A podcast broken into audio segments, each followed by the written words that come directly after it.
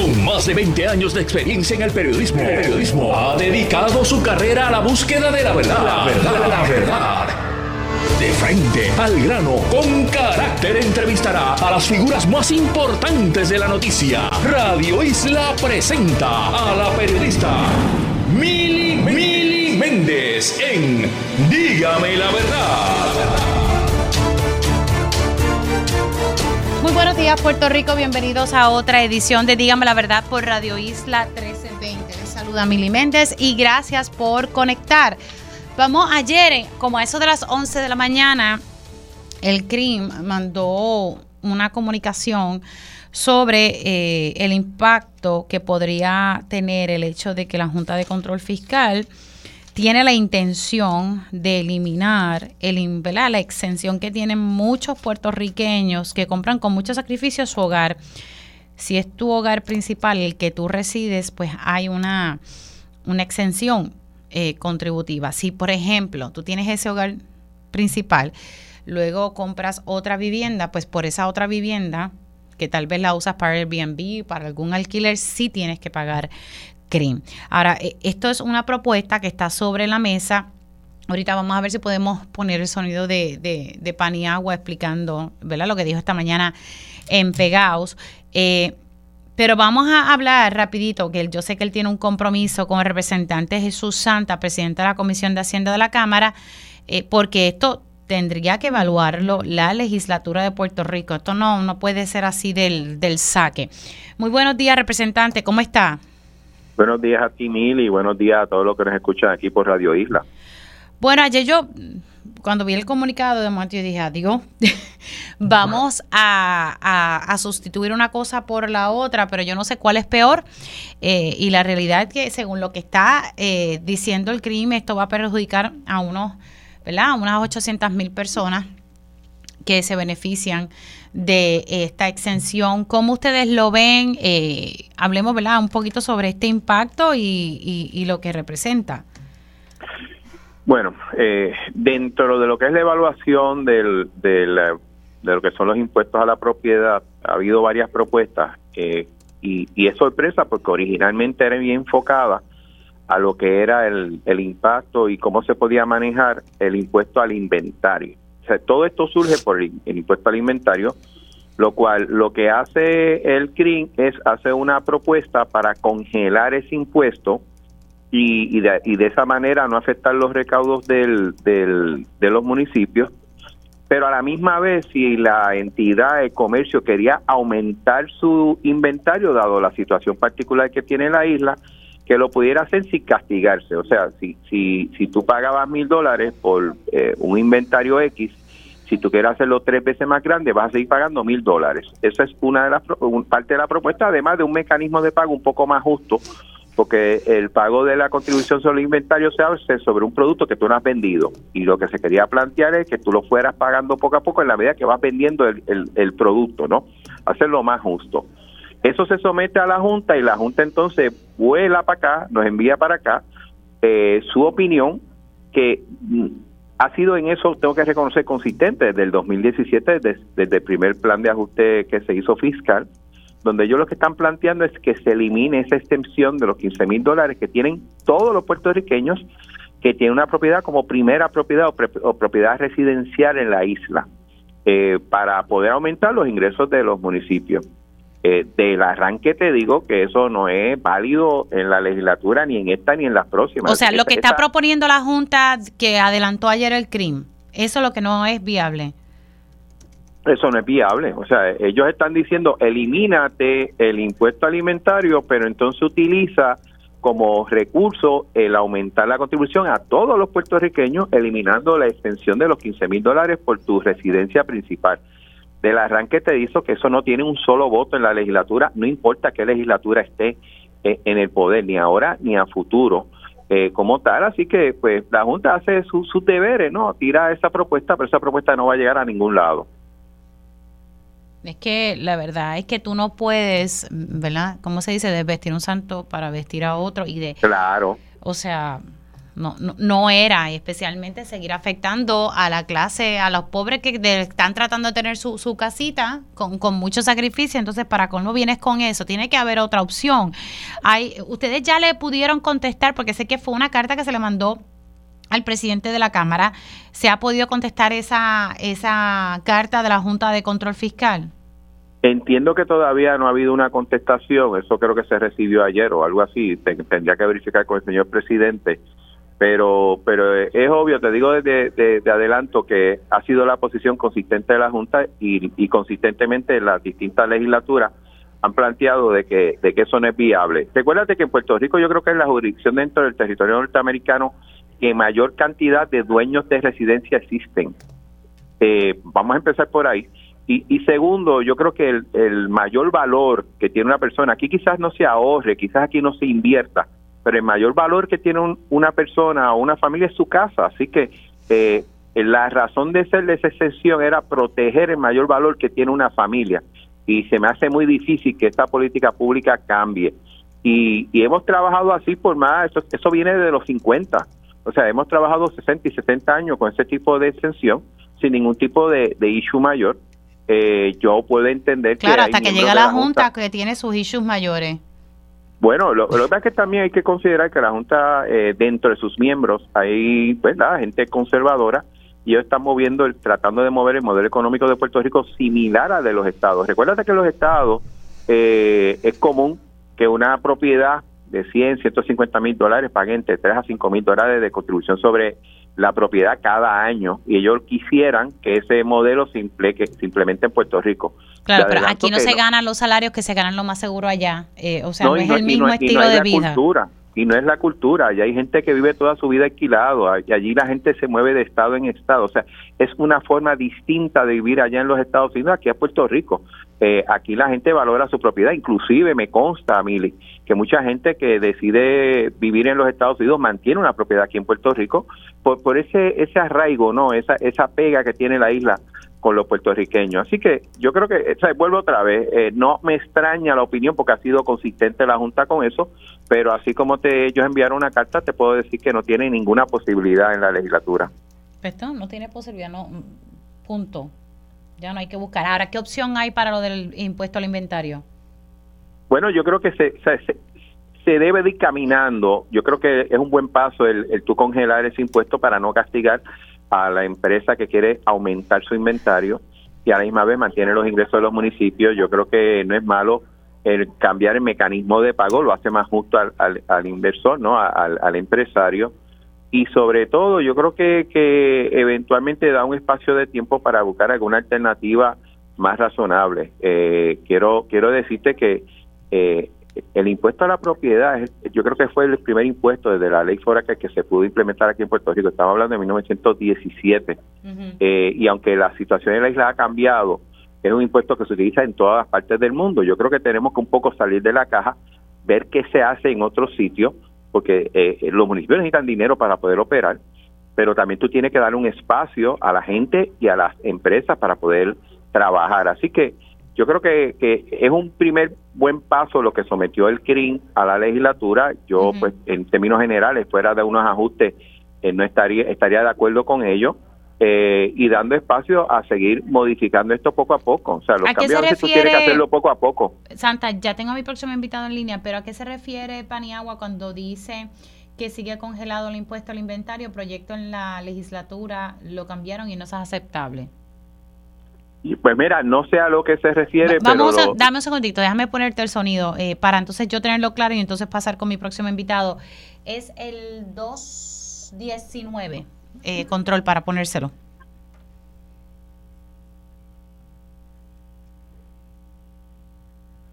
Ya mismito vamos a ponerlo. nos dimos a la tarea de reunirnos con todos los gremios, con los municipios, y como hubo cierta eh, duda y, y necesidad de arreglar el proyecto, darle una mejor forma, pues lo llevamos a la Asamblea Legislativa.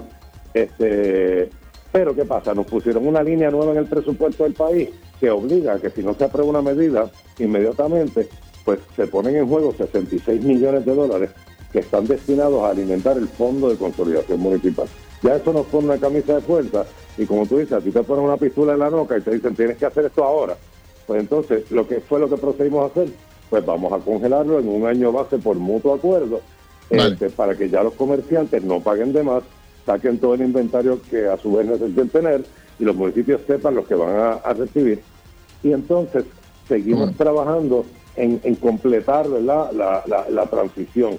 Hasta ahí estamos bien. Lo que pasa es que el proyecto que llevamos a la Asamblea Legislativa lo cambiaron en su totalidad y le han incluido unos elementos que no son elementos aceptables para el componente municipal. Por ejemplo, crea un comité que es el que va a manejar esta transición eh, de siete personas, en las que cuatro son legisladores y tres son alcaldes. No hay nadie del Estado, hay minoría de los alcaldes en el propio comité que va a manejar el tema de ellos. O sea, yo también es aceptable. ¿A qué se refería él? ¿De qué estamos hablando? Bueno, hay, dos hay dos puntos ahí. Están los 66 millones de dólares, que ese dinero está desde el 2019 que los municipios no han podido utilizar. Y dentro del proceso de negociación de este presupuesto, la Junta planteó que ellos podían liberalizar ese dinero en la medida que hubiera algún proyecto que modificara, fíjate, no dice que ni cambiara ni eliminara, que modificara el, la estructura de cobro del impuesto al inventario y eso es lo que se está haciendo y ese y ese lenguaje lo puso la Junta, o sea, y fue aprobado por la Junta y fue aprobado por la legislatura y fue firmado por el gobernador, así que yo creo que esos 66 millones si lo están trayendo por los pelos me parece que es una irresponsabilidad porque hoy ese dinero no lo tienen los municipios y llevan ya cuatro años peleando por ese dinero y no está, no se lo han dado. En la segunda parte yo creo que es subsanable. Yo lo que están planteando es que el comité que se supone que hable sobre este tipo de asuntos, hay una mayoría de legisladores de esos de sus eh, alcaldes. De hecho, yo estuve en una reunión con, con Reinaldo en mi oficina y lo vi válido, ¿no? Yo creo que tiene que ser más homogéneo y que no un cuerpo u otro tenga una mayoría. Tiene, debe de haber alguna representación del Ejecutivo, obviamente de los alcaldes y de la legislatura, quizás no en la proporción como se escribió el lenguaje. Yo creo que son cosas susanables como tal. Yo, por lo menos de lo que entendí de la entrevista, aparentemente eso son Ahora, yo lo que quiero tener claro, aquí se está buscando entonces una opción, pero todavía no la tenemos para poder eliminar el impuesto al inventario. Se está buscando una opción que a largo plazo busque eliminar el impuesto al inventario, pero a corto plazo vayamos caminando a ese objetivo. O sea, hay, hay cambios que tú tienes que hacer por fase y yo creo que en este caso, que es tan complicado, o sea, de la noche a la mañana, Mili, tú no puedes buscar casi 220, 230 millones de dólares de un lado a otro. O sea, yo creo que hay que hacerlo paulatinamente y, y lo que sí tú puedes hacer es que ese tipo de, de impuesto, oye, paralizarlo, que es congelarlo y obviamente buscar mejores mecanismos para que el inversor en Puerto Rico lo pueda manejar de una mejor forma y no y no de la forma que Pero se está por manejando ahora mismo está congelado. No, Ahora mismo va a depender de la cantidad. Si, si alguien le da por traer, tenía 500 eh, generadores de energía y le da por traer mil, posiblemente se le duplique ese impuesto.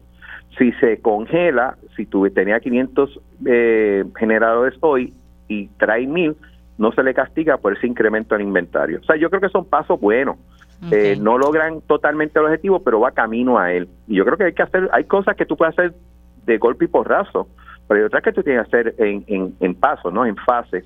Y yo creo que este proceso del, del impuesto de inventario, que mucho se ha hablado y poco se ha hecho, creo que la mejor forma de avanzar es hacerlo por fases. Representante, gracias. Se me cuida mucho. Siempre un placer. Ahí ustedes escucharon al representante de Susanta, presidente de la Comisión de Hacienda de la Cámara de Representantes, donde dice ¿verdad? que lo mejor es hacerlo por fases. Quiero hablar con el economista Heriberto Martínez, a quien tengo en línea. Le doy los buenos días. ¿Cómo está? Buenos días, Miri, para ti, para todo el público de Radio Isla en la mañana de hoy. Bueno, sé que pude escuchar parte de la conversación con el representante Jesús Santa eh, eh, ante la visión suya como, como economista. ¿Cómo usted ve esta propuesta? Ya Jesús Santa dice que ni esta ni ninguna otra legislatura le va a dar paso a esto, porque esto es un impacto, eh, ¿verdad?, para las personas que con mucho sacrificio compran su, su, su vivienda, especialmente pues, nuestros adultos mayores que tienen su vivienda principal. O sea, yo, yo de verdad que no, no veo esto como una opción de salida para entonces dar un alivio eh, a nuestros comerciantes con esto del impuesto. ¿Cómo usted lo ve?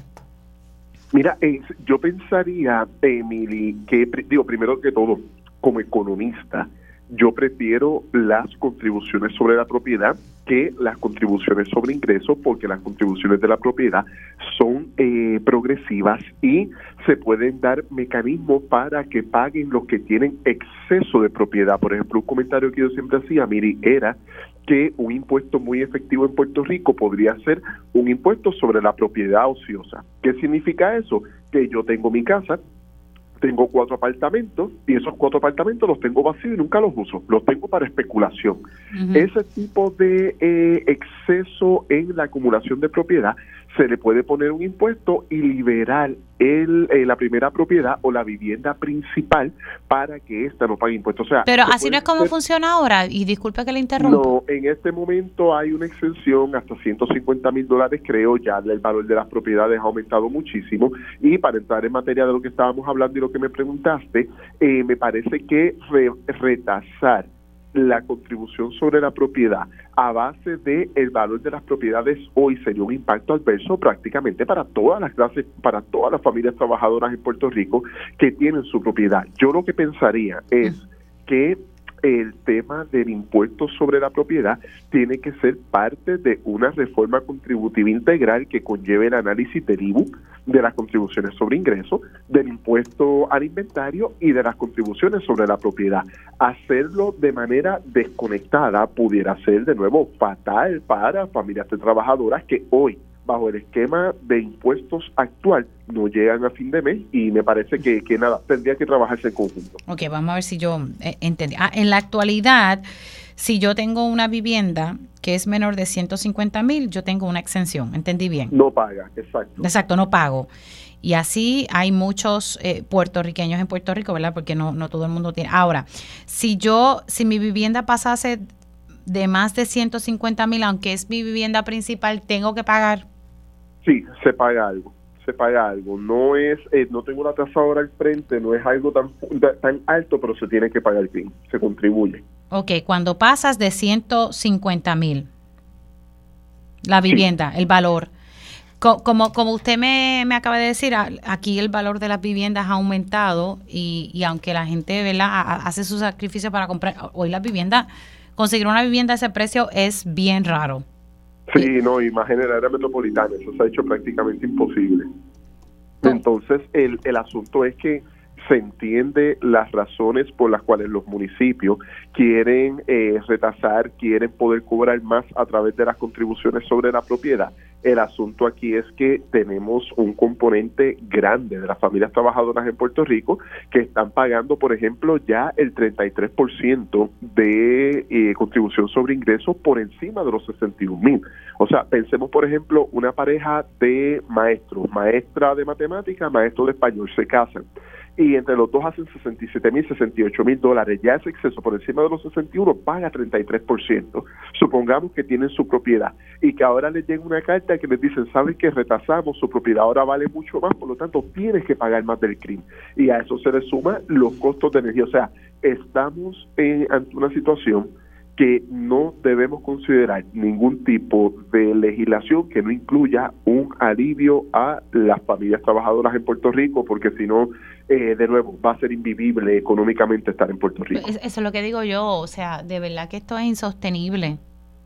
O sea, ¿quién, quién, aguanta aquí? Y para colmo, todavía la reforma contributiva, eh, ¿verdad? Sí que bajo análisis y están contra el reloj. O sea, estamos hoy a 10 y me había dicho Jesús Santa en, en entrevistas previas que se supone que ya eso se pueda haber aprobado antes del 31 para que le dé tiempo a Hacienda de implementar si es que no viene un alivio.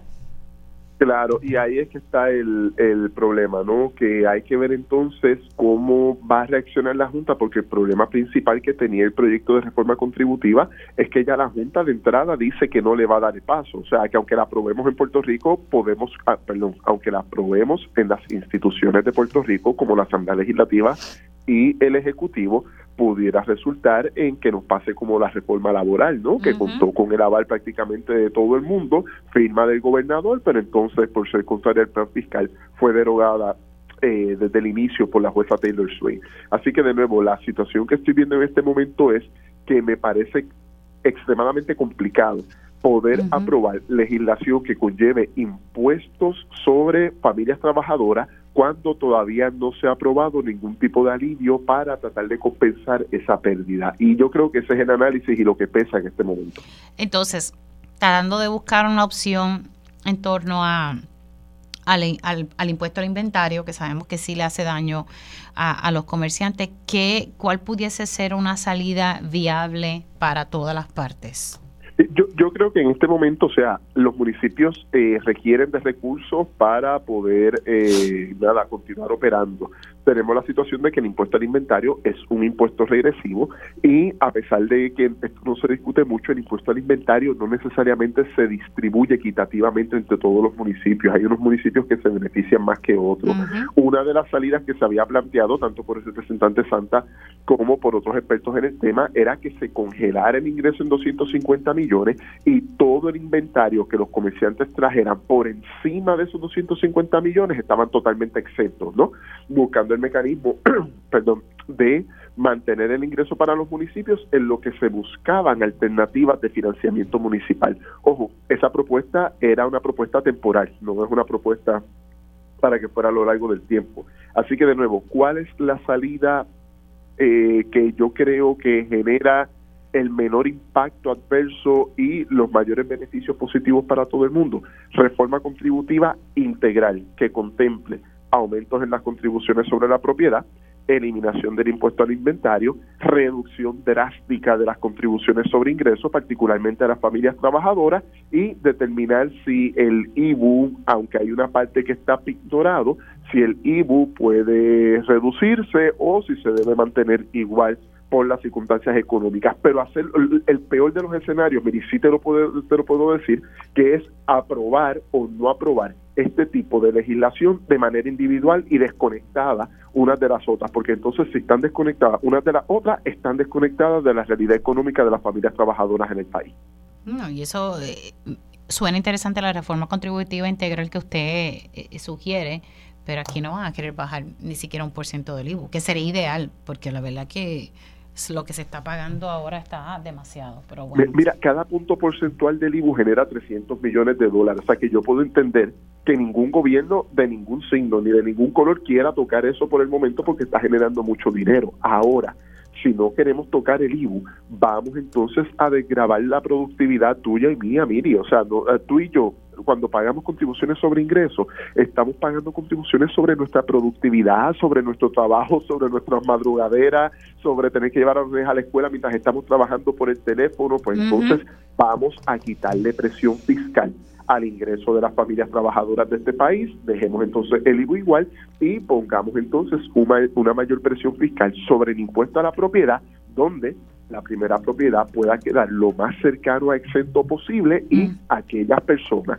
o aquellos grupos que tengan una acumulación de propiedad paguen más bajo el principio básico de que los que tienen más propiedad deben aportar un poco más porque la constitución de Puerto Rico es garante del uso y disfrute de la propiedad privada. Por lo tanto, quienes deben pagar más por el uso, por la protección del uso y disfrute de esa propiedad privada son los que más propiedad tienen y de esta manera generamos justicia contributiva y apoyamos a las familias profesionales y trabajadoras de este país que son los que no han recibido nada prácticamente en las últimas décadas. Heriberto Martínez, gracias por entrar unos minutitos aquí en Dígame la Verdad. Y gracias a ti, Miri, por el espacio y siempre disponible. Un abrazo. Cómo no. Ahí ustedes escucharon al economista Heriberto Martínez analizando, ¿verdad?, eh, eh, esta posibilidad, aunque ya dijo el representante de Susanta que lo que quiere hacer la Junta de Control Fiscal de eliminar la exención que tienen las personas dueñas de hogar, que tienen un hogar que, que ¿verdad?, que es menos de 150 mil, tienen una exención eh, contributiva del crimen eh, pues que eso no, no, va a tener paso, pero interesante de que aquí hay que hacer lo que califica Heriberto Martínez como una reforma contributiva integral y que pues hace sentido. La, realidad es que la Junta no va a dar paso a eso. Imagínate, no le quiere dar paso a la reforma que el propio gobernador está eh, proponiendo y que está nuevamente ante la legislatura.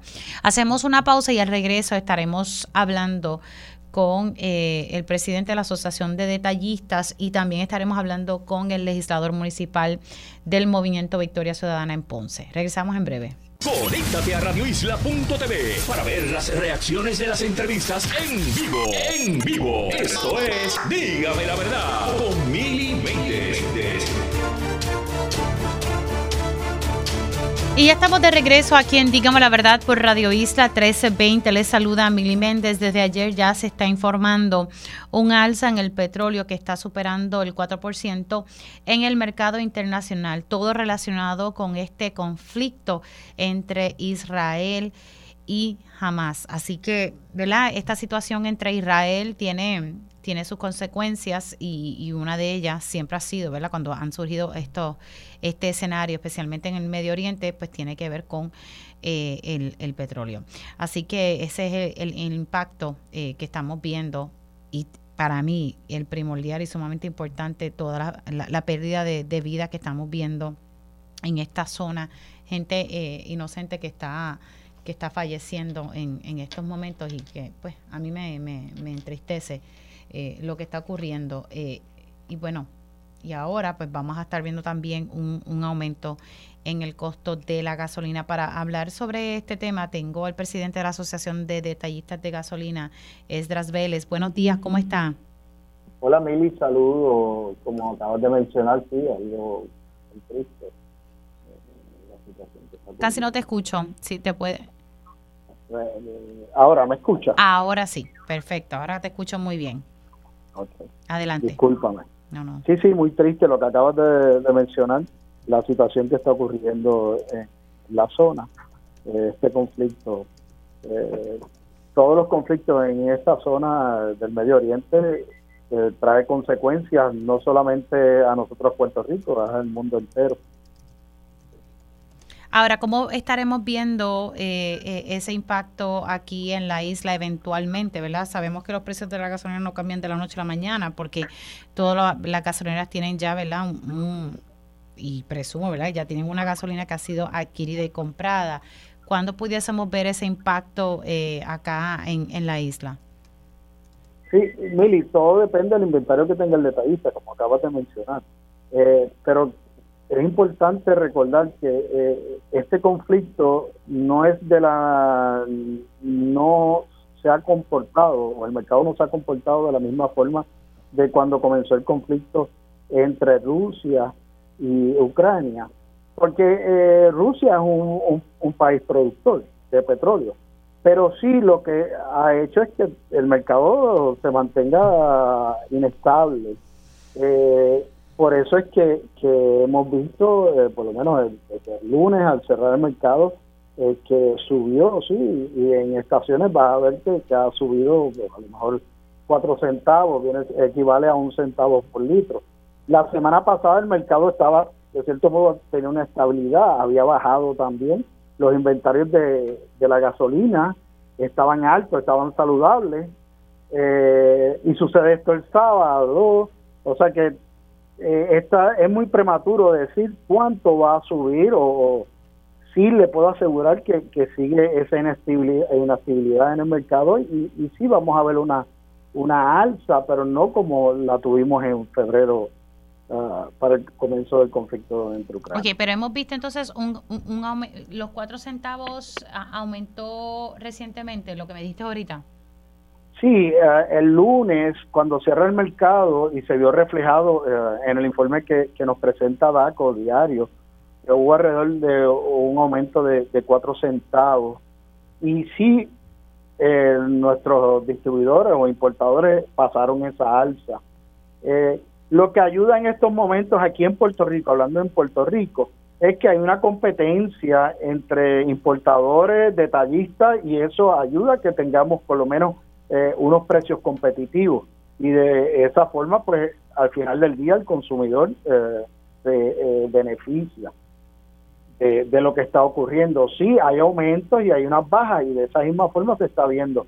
Cuando ocurrieron unas bajas en la semana pasada se vieron reflejadas en nuestra factura y por eso hay estaciones en estos momentos hasta 82 centavos regular. Claro, pero eso pudiese cambiar, eh, aunque me dices que es prematuro, pero si esto continúa, sí pudiésemos ver entonces eh, eh, ese aumento.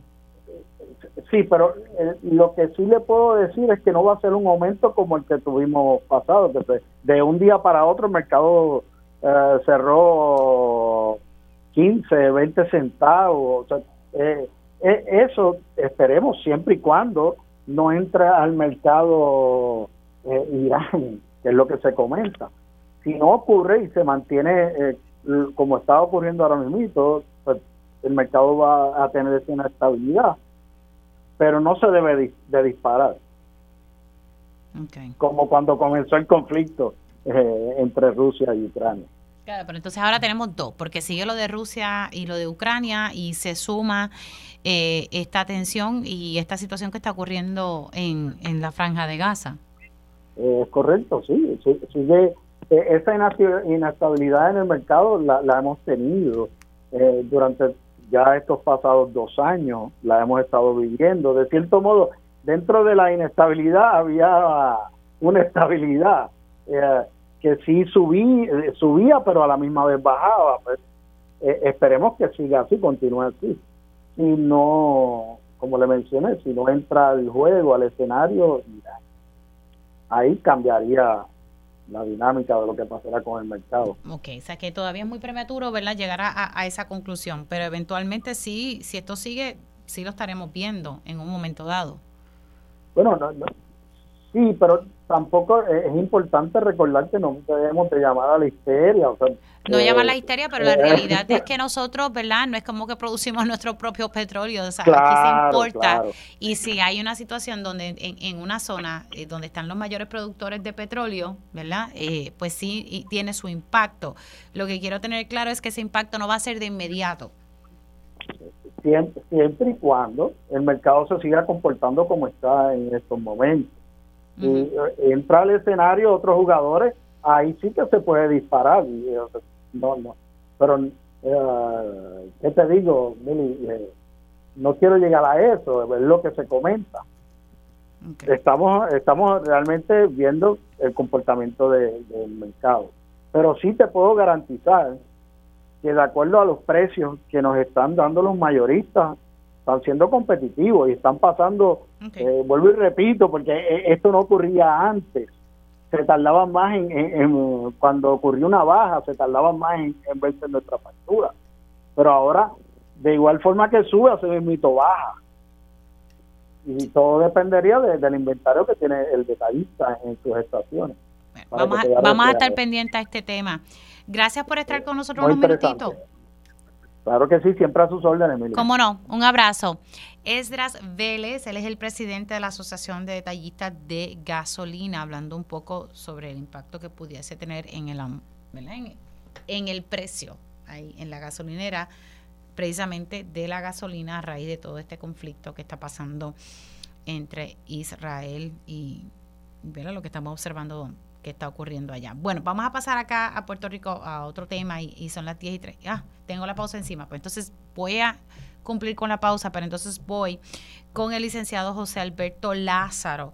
Él es el legislador municipal del Movimiento Victoria Ciudadana en Ponce y es que hoy se va a estar viendo, se va a reunir la legislatura municipal para atender, eh, de ser necesario, establecer un orden de sucesión una vez surgiese una vacante, de surgir, siempre destaco esto, ¿verdad? De surgir una vacante en Ponce, ¿quién sería la persona que estaría sustituyendo a un alcalde? Vamos a hablar de eso y también eh, la OPU se está manifestando hoy porque está surgiendo esta manifestación, lo hablamos ya mimito en breve por aquí en Dígame la Verdad. Conéctate a radioisla.tv para ver las reacciones de las entrevistas en vivo. En vivo. Esto es Dígame la Verdad con Mili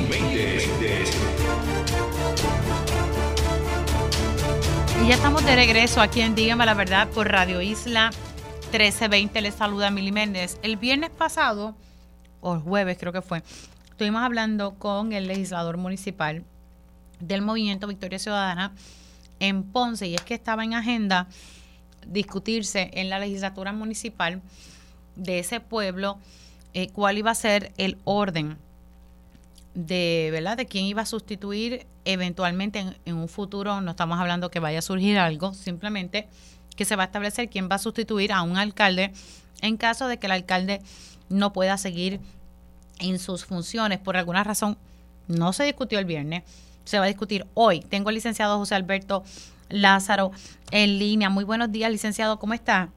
Buenos días, Mili, bien, ¿y tú? Todo bien, gracias a Dios. Disculpe, déjeme que acaba de surgir en última hora acaba de informar, y disculpa que le interrumpa, es que surgió esto ahora, acaba de informar el periódico El Vocero que arrestaron a Eliezer Molina en las inmediaciones del condominio Sol y Playa en Rincón.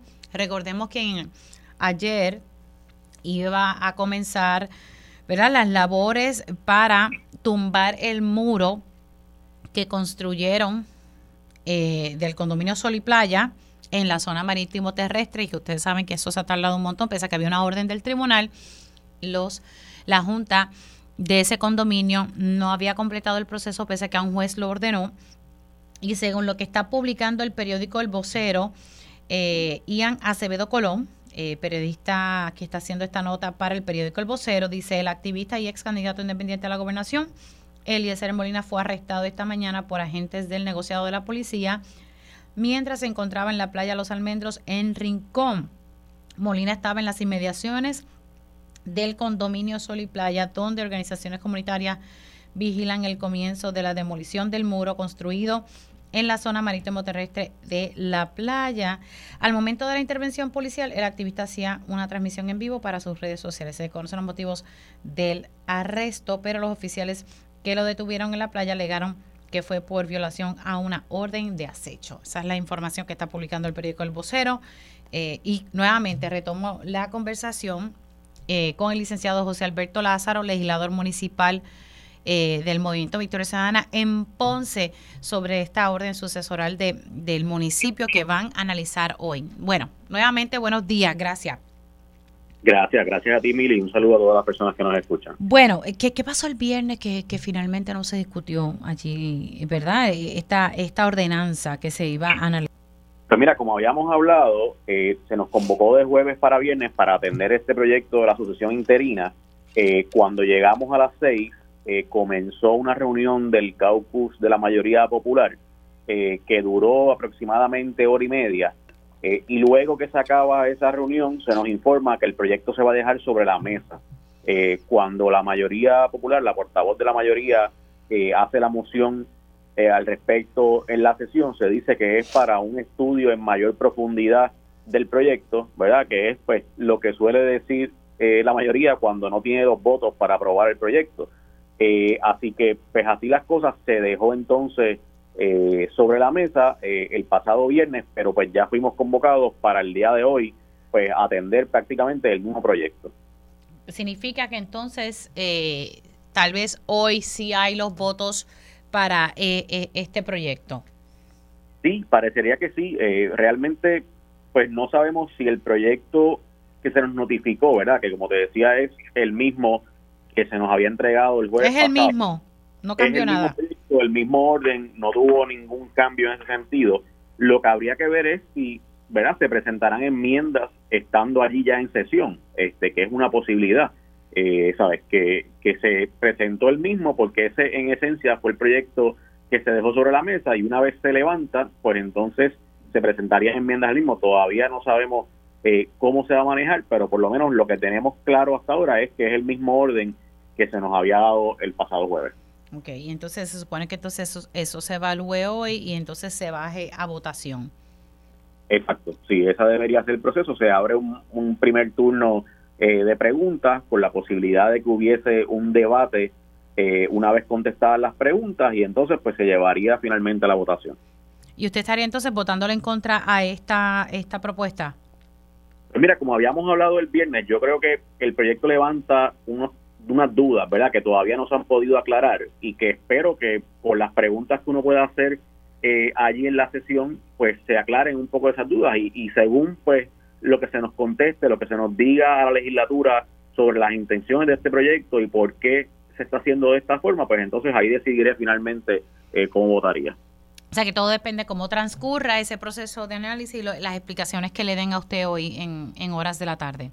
Claro, porque es que la verdad es que es un proceso, un proyecto muy escueto, o sea, el proyecto tiene dos páginas eh, y pues hay unas dudas que tenemos sobre, eh, ¿verdad?, lo que hay detrás de esto en el panorama que está viviendo el municipio de Ponce y las implicaciones que pudiese haber para la estabilidad eh, del municipio y para la continuidad de los servicios que se ofrecen. Así que creo que lo más sensato y lo más responsable es pues poder hacer las preguntas, entender bien qué es lo que está detrás de esto para entonces pues poder determinar cómo se votaría.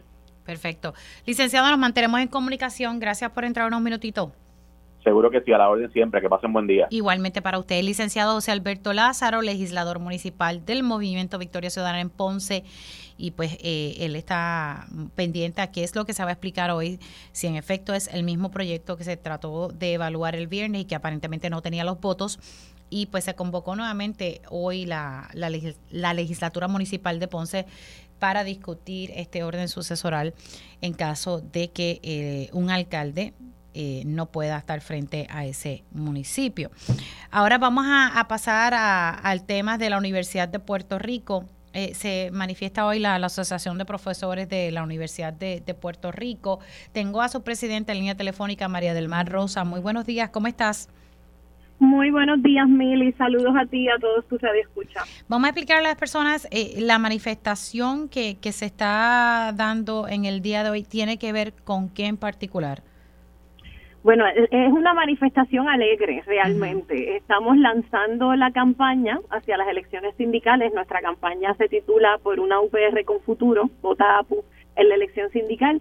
Y hoy vamos a empezar a entrar, en, o sea, tenemos estas dos semanas, vamos a visitar todos los recintos en, en brigadas de ir a llevar información y a movilizar a la docencia a votar y hoy empezamos hoy en Río Piedra. Eh, así que antes de eso nos reunimos en los portones y como éramos muchos, ¿verdad? Ahí estábamos con la alegría de, de, la música, eh, dando la información a los profesores que iban entrando a los estacionamientos.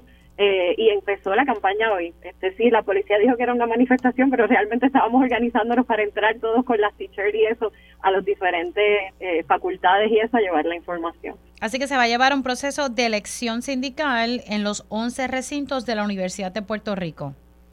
Eso es correcto. De octubre 23 a octubre 26 tenemos elecciones sindicales de toda la docencia. Esto no es solo de la APU, no hay que ser APU para votar, ¿verdad? Toda la docencia tiene derecho a votar en las elecciones a si quiere eh, organizarse sindicalmente para tener un convenio colectivo que nos proteja y que proteja nuestras condiciones laborales y que si quiere que la APU sea ese representante exclusivo de la docencia.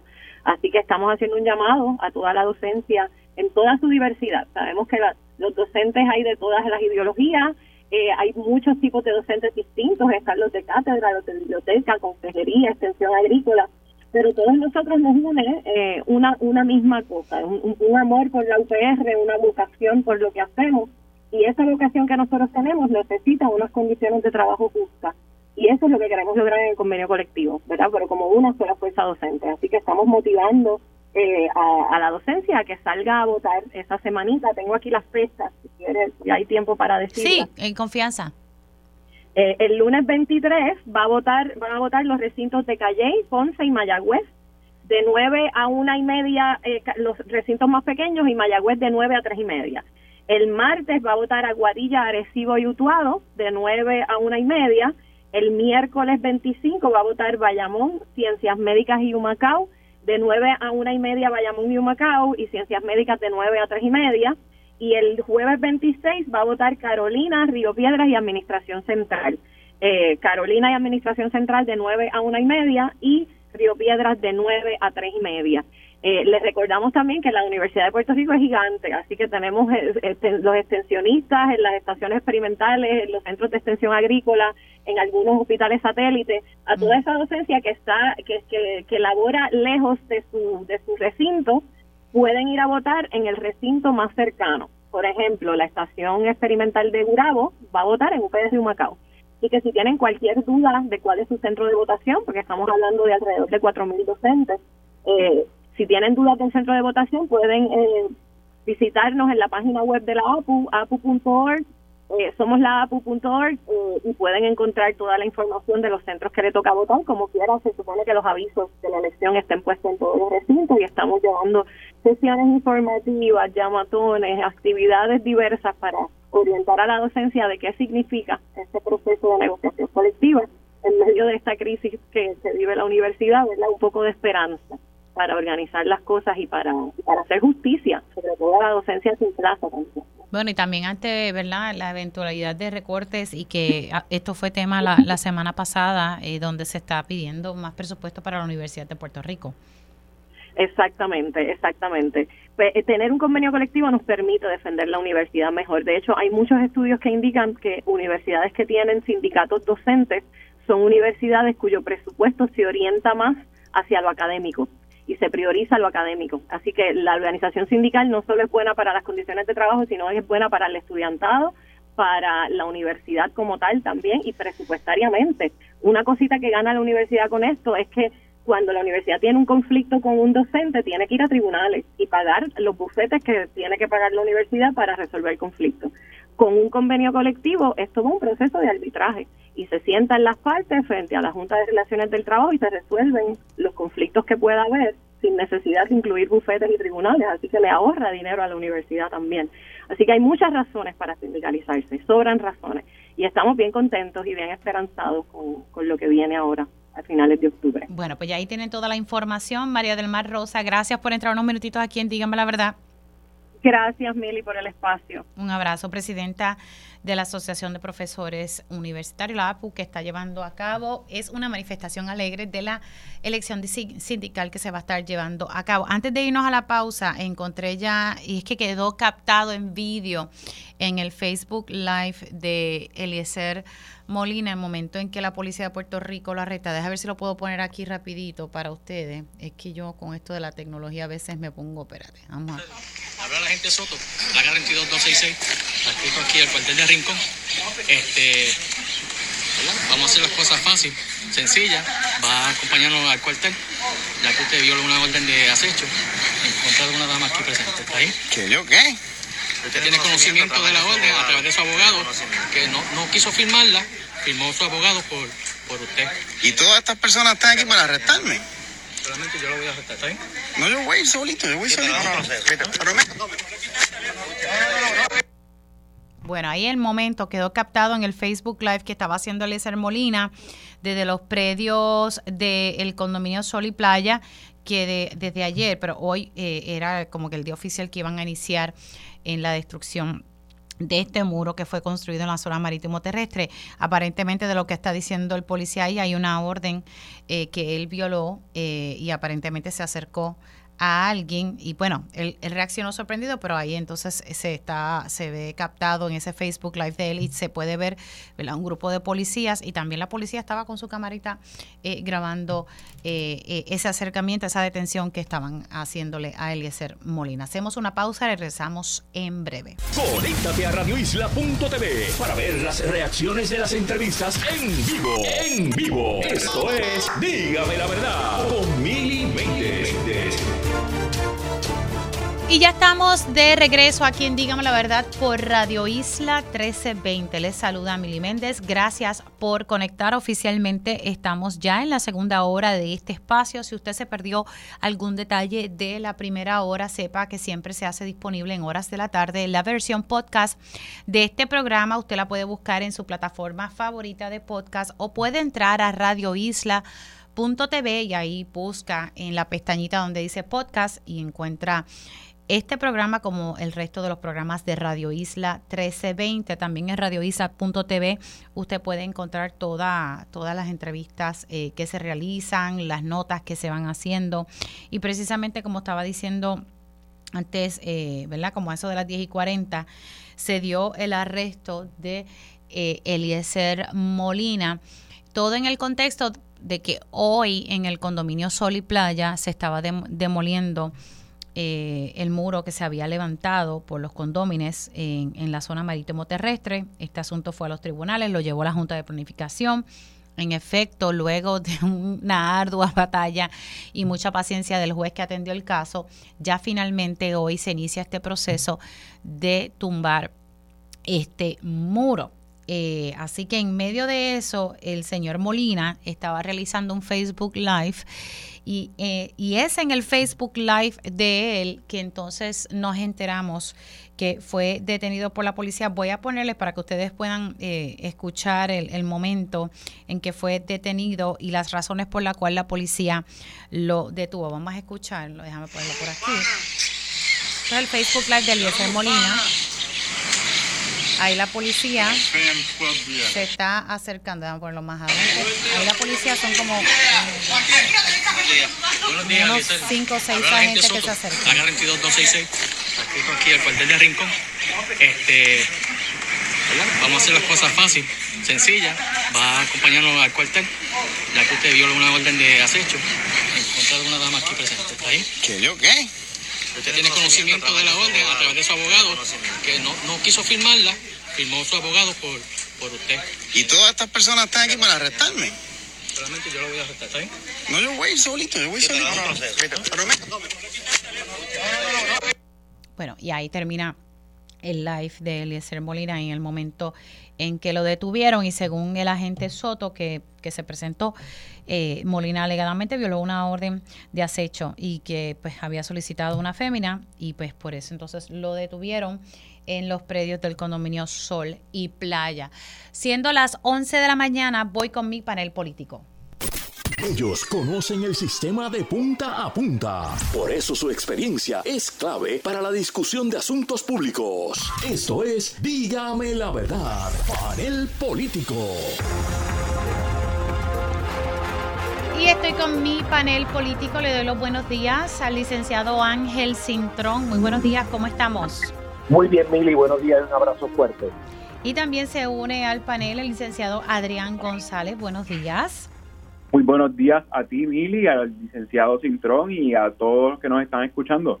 Y también se une a esta conversación el licenciado Héctor Ferrer Santiago. Buenos días, ¿cómo estamos? Buenos días a ti, al panel y a todos los que nos están sintonizando. Bueno, una reacción eh, por parte de ustedes en torno a esto que, acaba de, surgir y, y que sabemos que se está llevando a cabo este proceso eh, de derrumbar este muro en el condominio Sol y Playa, allá en Rincón, y pues hay captado, captado en el Facebook Live del propio señor Molina, pues fue detenido por, por violar una orden de acecho. Algún, ¿verdad? Un comentario breve que puedan para entonces entrar a los temas políticos de esta campaña electoral. Comienzo con el licenciado Ángel Cintrón, luego voy con, con Adrián González y luego con el representante Héctor Ferrer Santiago. Bueno, Mili, eh, eh, primero que todo, ¿verdad? Yo creo que ninguno de nosotros tiene a mano el detalle de esa orden de acecho en específico, ¿verdad? Que tiene unos requisitos y que para llegar a la acción de detener a una persona debe haber habido un procedimiento en el tribunal que en este momento desconocemos. Y yo creo que más importante que eso es que ya desde ayer, y esto fue, ¿verdad? Salió en televisión, este señor Molina este, evitó que las máquinas que iban precisamente a cumplir con la orden del tribunal para terminar de, de sacar lo que resta del muro que hay que eliminar, le impidió el paso y le dijo que no iban a pasar por allí, pusieron automóviles y trancaron la calle y evitaron que esos empleados y ese equipo y esa maquinaria comenzaran ayer su proceso para cumplir con la orden del tribunal. Así que esto es como, ¿verdad? Ni comen ni dejan comer. Y la pregunta es si ellos llevan esta supuesta lucha para que ese muro se elimine, si ha habido un proceso en el tribunal como tú mencionaste, si se adjudicó ese proceso, si se ordenó la demolición y la extracción de todo eso, y se comienza a cumplir con el proceso, y entonces este señor Molina y su grupo evitan o detienen que eso suceda. La pregunta es, ¿cuál es entonces la verdadera agenda de Molina y su gente? ¿Es una política ideológica? ¿Es una de negocio? Porque ellos quieren co- coger ese negocio para ellos hacerlo y ganarse los chavos ellos. O sea, ¿qué está detrás de eso? No lo sé. Pero es importante separar lo que es la supuesta orden de acecho, que desconocemos el detalle, de la realidad de lo que pasó ayer. Ellos no querían que se comenzara con el proceso. Entonces cabe la pregunta, ¿cuál es la causa de Eliezer Molina? ¿Cuál es la honestidad de Eliezer Molina? ¿Qué está detrás de Eliezer Molina? Es una pregunta que queda en el aire porque yo creo que, ¿verdad? Hay muchas respuestas que puede haber a eso. Pero la es evidente que el, el interés del pueblo de Puerto Rico no es el que defiende a Eliezer Molina. Voy a pasar con Adrián. Hola, sí, mira, yo desconozco lo que está ocurriendo allí en Rincón ahora mismo. Sí, es que están, de- están tumbando, e iniciaron los procesos para tumbar el muro que fue construido en la zona marítimo terrestre, que ustedes saben que esto ha sido un debate que ha terminado en los tribunales y tengo que decir que el juez ha sido sumamente paciente, eh, Sí. pero eh, lo que se está, según lo que está diciendo el guardia, por eso puse el vídeo, es que alegadamente, según dice el agente, Eliezer Molina violó ¿verdad? una orden de acecho que se había solicitado previamente en su contra y pues ese es el, el punto de todo esto. Él estaba en los predios porque pues hoy se inicia este proceso de manera oficial de tumbar ese muro. Por eso, cuando digo desconozco, es que desconozco el detalle de la interacción que se está dando allí entre las distintas partes. Creo que lo importante en esta discusión es que finalmente, si es que está ocurriendo, se está retirando el muro que, como bien indicas, eh, eh, ha dado tanto trabajo en los tribunales y que los jueces han sido sumamente pacientes, que costó que eh, eh, apercibieran a una de las presidentas que ha tenido la Junta de Condómines de que si no empezaban a, a derribar el muro eh, iba a pasar, ¿verdad?, indeterminada cantidad de días en la cárcel hasta que comenzaran los trabajos. Eh, luego prevaleció, ¿verdad?, porque se revisó la determinación de ese juez, pero fíjate, si esa persona hubiese estado encarcelada, hubiese estado encarcelada hasta hoy, que finalmente fue que comenzaron los trabajos. Así que creo que independientemente de cualquier otra cosa que esté ocurriendo allí, yo, mm, como decía el licenciado Ángel Cintrón, si hubo una orden de acecho contra el señor Molina y este la violó, eso, eh, eso será eh, cuestión que se determinará en los tribunales, pero en, en lo, lo importante que es el muro, eh, eh, eso es una, una, una, un mensaje al país de lo difícil que es vindicar derechos. Eh, mucha, mucha fanfaria y mucha cosa, mucho anuncio, pero en este caso que se ha tratado de proteger el medio ambiente, un acto que fue ilegal desde el día uno, determinado por los mismos tribunales en términos de la construcción del muro, qué difícil ha sido revertir ese proceso que en su momento fue ilegal.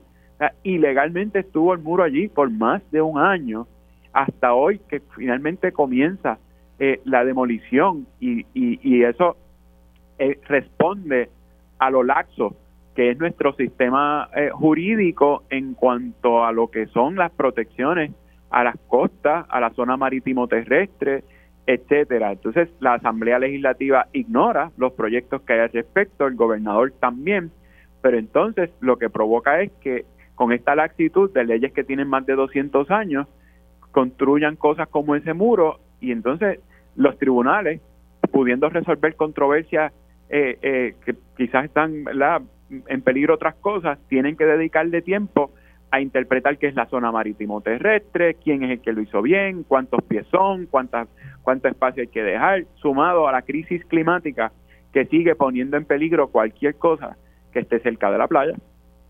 Pasa con el representante Héctor Ferrer Santiago. Nada, el, compañero Eliezer Molina fue arrestado, eh, presuntamente por violar una orden de acecho, así que hay que esperar al, al, al proceso judicial CD. Esto es un proceso civil, pero eh, eh, al violar una supuesta orden de protección, posiblemente, pues, pues, pues enfrentará un proceso eh, penal, porque se expone a un delito menos grave, eh, así que estaremos atentos al proceso. Las leyes se hicieron con un propósito eh, y hay que seguirlas. Y el que no respete esas leyes, pues se expone unas consecuencias. eh, y pues, tendremos que estar pendientes del proceso judicial que comenzará en su contra.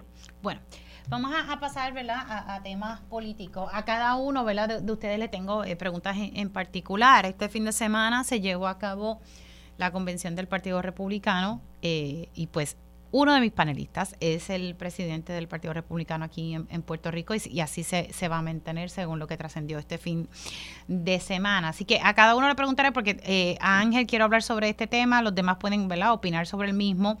Y, y, también Adrián hablar un poco sobre la alianza y con Héctor Ferrer, pues que cómo está la cosa en el Partido Popular Democrático. Estamos, ¿verdad? Ya, como decimos, en la recta ya casi final en el sentido de que ya en diciembre eh, se supone que las personas ya digan para dónde es que van, aunque lo, cada partido se está llevando a cabo un, un, proceso y también en la oficina del Contralor Electoral, quien quiera aspirar tiene que iniciar y abrir un comité político para entonces reportar todo tipo de actividad que vayan realizando. En el caso del licenciado Ángel Cintrón, eh, quiero hablar un poco sobre esta convención del Partido Republicano, lo que se determinó, se votó allí a favor de unas cosas. En un momento dado se pensaba que el general Reyes iba a estar siendo compañero de papeleta de Jennifer González. Ya él aclaró y dijo ¿verdad? que ha determinado eh, mantenerse ¿verdad? En, en, la vida privada, sí eh, aportando desde otras áreas, pero no, no aspirar a un cargo como tal. Licenciado.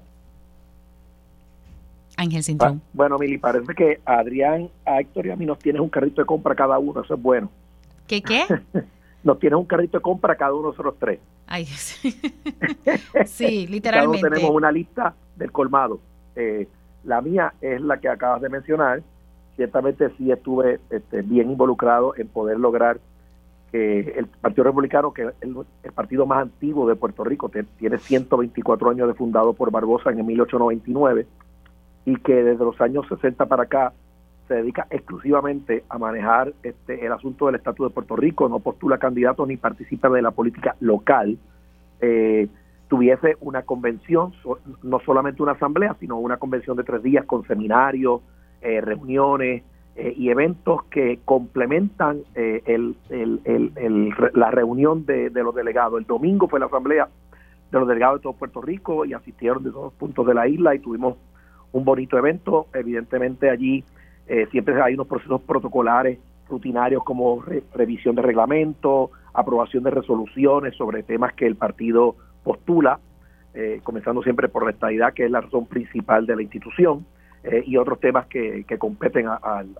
la visión republicana.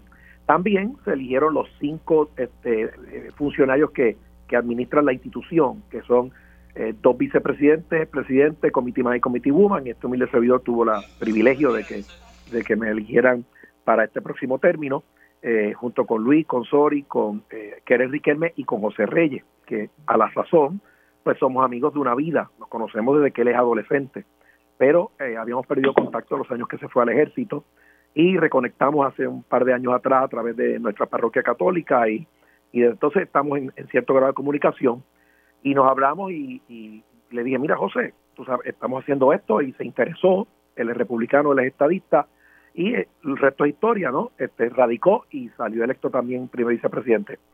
Eso, como ya tú dijiste, se mezcló con la política local y hubo especulaciones, hicieron conjeturas y los analistas hicieron todas las teorías que quisieron en el fin de semana y explicaron los analistas todo lo que ellos creían que eran las motivaciones y las razones. Eh, y tengo que decir con mucho respeto que prácticamente ninguno estaba acertado en lo que estaba diciendo. Eh, y comienzo por aclarar, porque se me ha planteado demasiado, eh, de por qué el partido no endosó a Jennifer, que es republicana, que parece mentira. Y es gracioso, porque quienes hacen esos planteamientos son quienes no apoyan a Jennifer. Mm. Y entonces se quejan de que nosotros no la apoyamos. Pero si lo hubiésemos apoyado, también se quejan. O sea, es una cosa que no hace sentido. Pero en esencia el partido se rige, además de sus normas internas, los dos partidos nacionales, ambos, tienen una ley estatal que establece que eh, están exentos de unas obligaciones a nivel de Puerto Rico si no intervienen en la política local de candidaturas. Y ambos partidos hemos observado esa disciplina por muchos años para mantener esa opción de poder trabajar concentrados exclusivamente en el estatus. Y esta eh, no es una excepción y nos mantuvimos firmes como institución. Eso no significa que nosotros tengamos nuestras opiniones y que la ejerzamos libremente y que cualquiera de nosotros las próximas semanas y meses participemos de la política local y apoyemos candidatos, pero en nuestro carácter personal, no a nombre de la institución. Así que dicho todo eso y explicado todo eso, eh, se especuló también sobre José muchísimo de que podía aspirar. Él manifestó que tiene la puerta abierta a eso, que es una decisión muy de él, no tiene que ver conmigo ni, ni con el Partido Republicano. Eh, pero ha explicado ayer y hoy que eh, no tiene en este momento esa aspiración electiva, sí a servir de otra manera, eh, y yo se la respeto, ¿verdad? Porque esa es su determinación muy personal y de su familia. Yo creo que es un talento que, que hay que aprovechar, por lo menos nosotros en el Partido Republicano vamos a aprovechar su talento, no tenga duda alguna, igual que la senadora que es Riquelme, que son nuevas adiciones muy buenas para las causas del Partido Republicano. Así que, en esencia, ya terminamos ese proceso. En abril 21 son las primarias presidenciales que nos toca a nosotros administrar en Puerto Rico y otro día podemos entrar en ese detalle para no robar mucho tiempo a los compañeros. Bueno, te tengo otra preguntita, pero te la hago ya mismito. Voy a pasar con Adrián González y, y ya el licenciado Juan Dalmau ha sido claro también en este espacio aquí, en Dígame la Verdad, de que sí, de que él va a estar aspirando a la gobernación representando al PIB, pero le pregunto cómo va entonces este proceso de la alianza entre el Movimiento Victoria Ciudadana y el, el PIB, ¿verdad? El, país está bien pendiente a este proceso, licenciado. Quítale el mute, Adrián. sí, perdón. es un proceso que está muy avanzado. Ya, como el país sabe, comenzamos impugnando, bueno, no comenzamos impugnando en los tribunales, primero se presentó legislación por ambas eh, delegaciones en la Asamblea Legislativa para enmendar la ley a los efectos de que se restituyera el derecho que tenían los electores a decidir entre candidatos eh, y partidos coaligados. Eh, se le cerró la puerta por, a la vía legislativa, tanto por el PPD como por el PNP, que son verdad la, alianza que existe hace tiempo para cosas malas aquí en la legislatura y en el país. Y cerrada esa puerta legislativa fue que entonces recurrimos a los tribunales eh, a impugnar entonces el lenguaje establecido en el 2011 eh, que prohibió por primera vez luego de casi 100 años el que candidatos o partidos pudieran este, ofrecerse al país de forma coaligada ampliando los derechos de los electores. Eh, esa vía parece que también está cerrada. En su momento se anunciará cuál va a ser el próximo paso en la vía judicial. si, si se cierra la puerta judicialmente, pues eh, esos eh, eh, se llegará a los entendidos que dentro de el ordenamiento actual puedan beneficiar a ambos partidos en términos de representar una gran fuerza electoral que es el reclamo del país. Esto no sale del PIB ni de Victoria Ciudadana. Esto es una cosa orgánica de que el país quiere un verdadero cambio en el gobierno, no alternar al popular por el PNP ni el PNP por el popular, porque eso ya ha pasado muchas veces y aquí estamos en el mismo sitio que hace 20 o 50 o 60 años. El, país sabe que eso eh, ya no funciona y qué mejor que unir dos fuerzas eh, que en las elecciones del 2020 representaron lo mismo que representó el gobernador electo y que son fuerzas crecientes a diferencia del PNP y el gobernador electo que cada día pierden más eh, eh, vigencia y respeto. Tanto es así que cuando los retan a primaria es un video de siete minutos en televisión diciendo todas las cosas malas que ha hecho. O sea, no me digas que eres una fuerza creciente en el país. Cuando tu compañera de papeleta eh, te dedica siete minutos en televisión a decir lo que ya todos sabemos, que Luma es malo, que vamos por mal camino, que esto tiene que cambiar, pero esto tiene que cambiar, pero no va a ser bajo el PNP. Así que también es eh, contradictorio que la comisionada residente diga todo lo que está mal y que entonces aspire a gobernar al país bajo la bandera del partido que tiene al país donde está. Voy ahora a pasar con... Pero la alianza va entonces viento en popa con tribunal o sin tribunal, eso se está moviendo, eso se está dando. Naturalmente no vamos a, divulgar detalles por respeto a las conversaciones que se están dando entre los dos partidos, pero la gente puede tener la tranquilidad y la certeza de que eso se está cuajando y va a ser, van a ser grandes noticias para el país. Voy a pasar ahora con el representante Héctor Ferrer y, preguntarle un poco cómo va la cosa dentro del Partido Popular Democrático. Eh, hay personas que no lo han expresado públicamente, pero que uno sabe que tienen interés de, aspirar a la gobernación. Hay quienes eh, sostienen de que, y, aquí lo voy a decir con nombre y apellido, el pasado alcalde de Isabela dijo aquí en entrevista con el compañero Julio Rivera Saniel de que el partido no debería llevar a cabo primarias. Y estoy hablando del Partido Popular Democrático. Eh, ¿Qué le parece a usted esas expresiones y por dónde van, verdad? ¿Por dónde se está enfilando la cosa en el Partido Popular Democrático a quien pudiese ser la persona que estaría aspirando a la gobernación, porque ¿verdad? son muchos los que tienen el deseo, eh, pero vamos a ver finalmente si hay primaria, no hay primaria. ¿Cómo usted lo ve? Mira, para esta época, hace cinco años, Charlie Delgado todavía no sabía si iba a ser candidato a la gobernación porque el PRL está todavía en, en un proceso quirúrgico, pero de adelantarnos dos meses eh, Charlie Delgado no hubiese planteado esa misma eh, preocupación porque Charlie Delgado no estaba arriba en las encuestas, eh, apenas tenía un 5% en las encuestas, así que si no hubiese sido por ese proceso de primaria, Charlie Delgado no hubiese sido candidato a gobernador en 2020. Y qué bueno que se dio esa primaria eh, y qué bueno que los populares expresaron y rechazaron a ciertas personas en específico, así que me parece un poco ilógico y contradictorio que, que esté llevando ese mensaje. Por otra parte, pues como bien saben los populares y el país, pues lamentablemente el Partido Popular no se pudo reorganizar en, esta primera presidencia de este cuatrenio. Eh, lamentablemente no se hizo mucho y pues Jesús Manuel ahora que llegó en mayo está finiquitando ese proceso de reorganización electoral y política en los municipios del país. Eh, ya eso comenzó. Tenemos, por otro lado, eh, está corriendo el proceso electoral de adiestramiento y reclutamiento eh, con el proyecto de Alerta Roja y en la próxima semana se anuncia, ¿verdad? espero yo y, sé que viene por ahí lo que es la propuesta de Comité de Futuro para darle participación a los jóvenes de presentar propuestas que se incluyan en el plan de gobierno y la redacción o el comienzo de, trabajar el plan de gobierno. Así que en el Partido Popular pues está eh, eh, terminando su reorganización y, y, habrá candidatos o personas interesadas a aspirar a la gobernación, pero lo más importante de todo, eh, y los populares lo saben y así lo desean, es que haya unidad y disciplina y de que los, el liderato entienda que es momento de poner los intereses personales a un lado y poner los intereses de la institución primero. Eh, si, si el liderato entiende eso, eh, pues habrá menos candidatos a la gobernación. Si deciden poner sus intereses personales por encima de la institución, pues va a haber más candidatos y la base popular le va a pasar factura. Claro, pero entonces vislumbra, porque los dos escenarios que me acaba de explicar vislumbra una primaria. Sí, oye, eh, hay cinco personas interesadas, se van a caer unos cuantos en el camino pero hay unas personas que saben que no tienen ninguna oportunidad y que quieren aspirar y pues la base popular le pasará factura. Bueno, vamos a ver qué pasa ahí.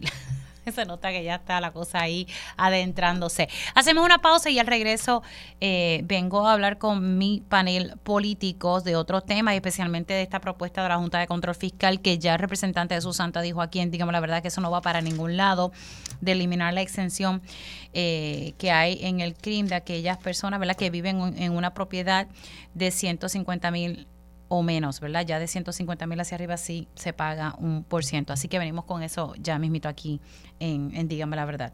Conéctate a radioisla.tv para ver las reacciones de las entrevistas en vivo. En vivo. Esto es Dígame la Verdad con Mili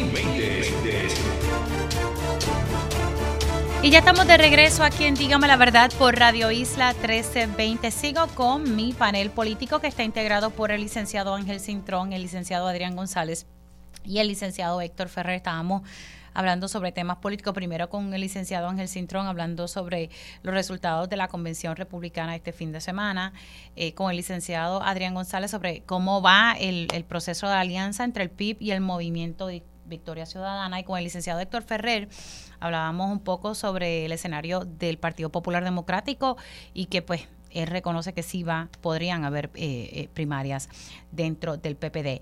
Antes de pasar al tema del crimen, tengo una pregunta en particular para el licenciado Ángel Cintrón y me dice si está available para contestar la misma. Ya terminó la convención. Eh, ¿Dónde está ubicado el licenciado Ángel Cintrón en torno a la política aquí en Puerto Rico y a quién estaría respaldando si a alguien dentro de la candidatura a la gobernación? Debía haber esperado la pregunta, ¿verdad, Mili? Eh, eh, claro. Mira, ciertamente no tengo ningún impedimento a, a asumir posturas, ¿verdad?, en mi carácter personal fuera del contexto del partido y la voy a asumir. No este, he entrado en esa materia todavía públicamente. Eh, sí hice la salvedad hace casi un mes atrás de que esto iba a suceder, lo veía venir. Y de nuevo, algunas personas me cayeron encima porque no les gusta que uno les diga las cosas que les tiene que decir. Pero cuando uno lleva un tiempito en política, ya uno se acostumbra a, decir las cosas que tiene que decir porque alguien tiene que decir las cosas. Este, así que Estoy este, analizando cómo lo voy a manejar, estoy analizando eh, cuál es la forma en que yo debo emitir mis opiniones, porque no quiero que se malinterpreten, porque todos son mis amigos, todos son mis compañeros de partido de una vida. Tengo amistades estrechas que simpatizan con ambos lados de las dos canchas eh, y quiero manejarlo con mucha prudencia, pero definitivamente en su momento más adelante no tenga duda que sí voy a asumir una postura pública, no tenga duda de eso. Ok, todavía entonces no, no la va a asumir, aunque tiene alguien a quien va a respaldar. Es bien probable que sí. Ok, ¿y, cuánto tiempo tomará eso, licenciado? Pues, dos o tres semanas más o menos lo que organizo. Tengo, acuérdate, Mili, como siempre te lo he dicho, tengo que trabajar para comer. Yo, tengo que, yo soy como los taxistas, si no me tiro a la calle, no, no, no, ¿verdad? No logro mantener a mi familia, yo tengo que dedicarme a trabajar, yo no trabajo para el gobierno, yo no eh, tengo salario, yo soy un empresario solo, yo soy un abogado con práctica sola, eso Adrián y Héctor lo entienden muy bien, este y tengo que atender, la semana pasada terminó un juicio larguísimo, así que este, esas son mis prioridades, ¿no? Y la política es el complemento que yo dono voluntariamente en mi tiempo, así que sí, más adelante lo voy a hacer. Perfecto. Vamos a, tirar el, sonido de, eh, de, Paniagua, el director ejecutivo del CRIM, sobre esta carta de la Junta de Control Fiscal que, pretende eh, eliminar esta exención que existe actualmente, ¿verdad? Si yo tengo mi hogar y lo vivo, pues yo estoy exenta. Obviamente hay un límite hasta 150 mil, si ese es el valor de la, de la propiedad. Si vale más de eso, pues se paga un porcentaje, pero lo que se busca es eliminar ese, ese por ciento. Se le cayó la llamada a Héctor Ferrer, vamos a conectar entonces con él ya mismito. Eh, vamos a poner primero el audio de Paniagua, eh, en lo que también conectamos con el licenciado Héctor Ferrer.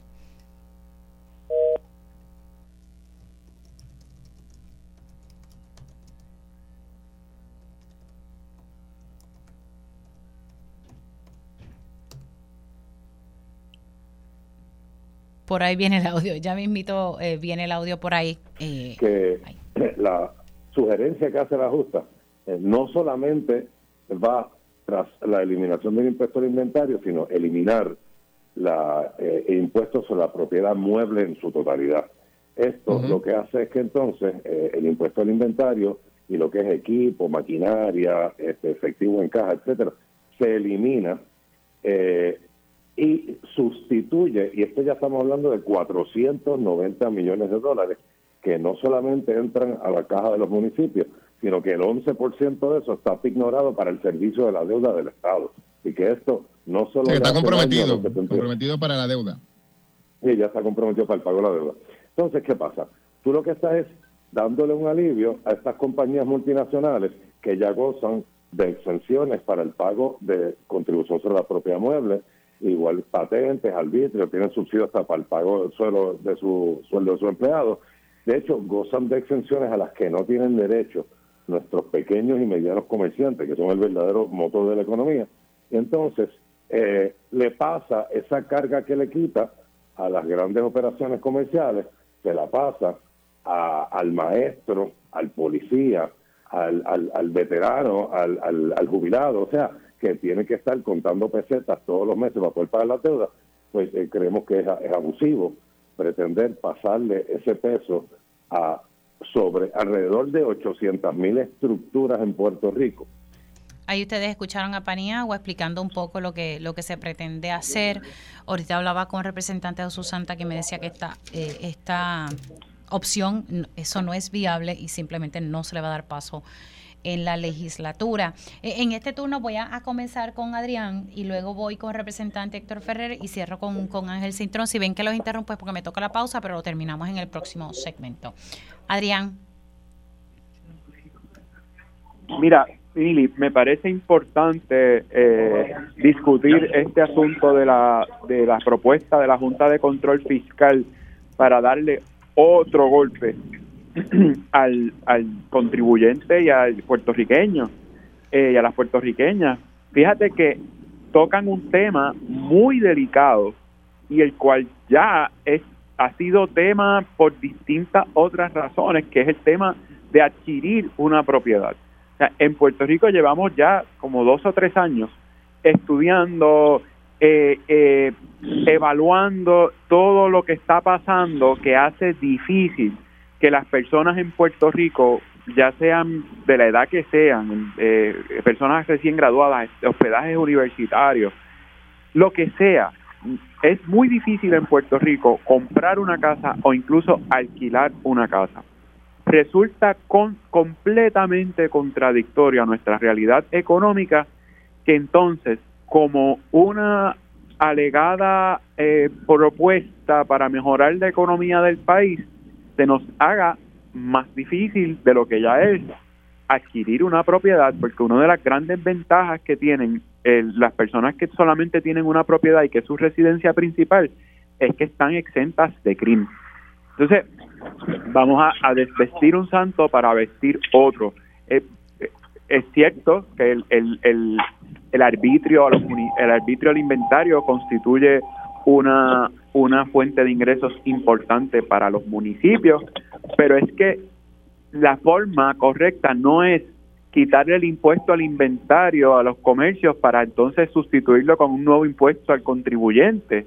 En la medida que se elimine el impuesto al inventario, los comerciantes van a tener más inventario, por ende van a tener, van a vender más artículos y eso al final vuelve y beneficia al municipio. Si los y si los comerciantes no tienen suficiente inventario, no venden suficientes artículos, por ende los ingresos del Estado, que eso incluye el chavito, el, el 1.5 mu- del IBU municipal, no va a llegar al municipio, que es una de las fuentes de ingresos que actualmente es de las más importantes para los 78 municipios. Pero no quieras entonces pasarte de listo y, y no, no, no, olvídate del chavito. Vamos, vamos contra la gente que con mucha dificultad en este país compra una casa para que entonces tengan que pagarnos ellos el, el, el CRIM una vez al año. Mire, señor, mientras menos dinero tiene la gente, menos gasta. Entonces, ¿de qué les va a valer a los comerciantes tener más inventario? Porque se fue el ingreso, el impuesto.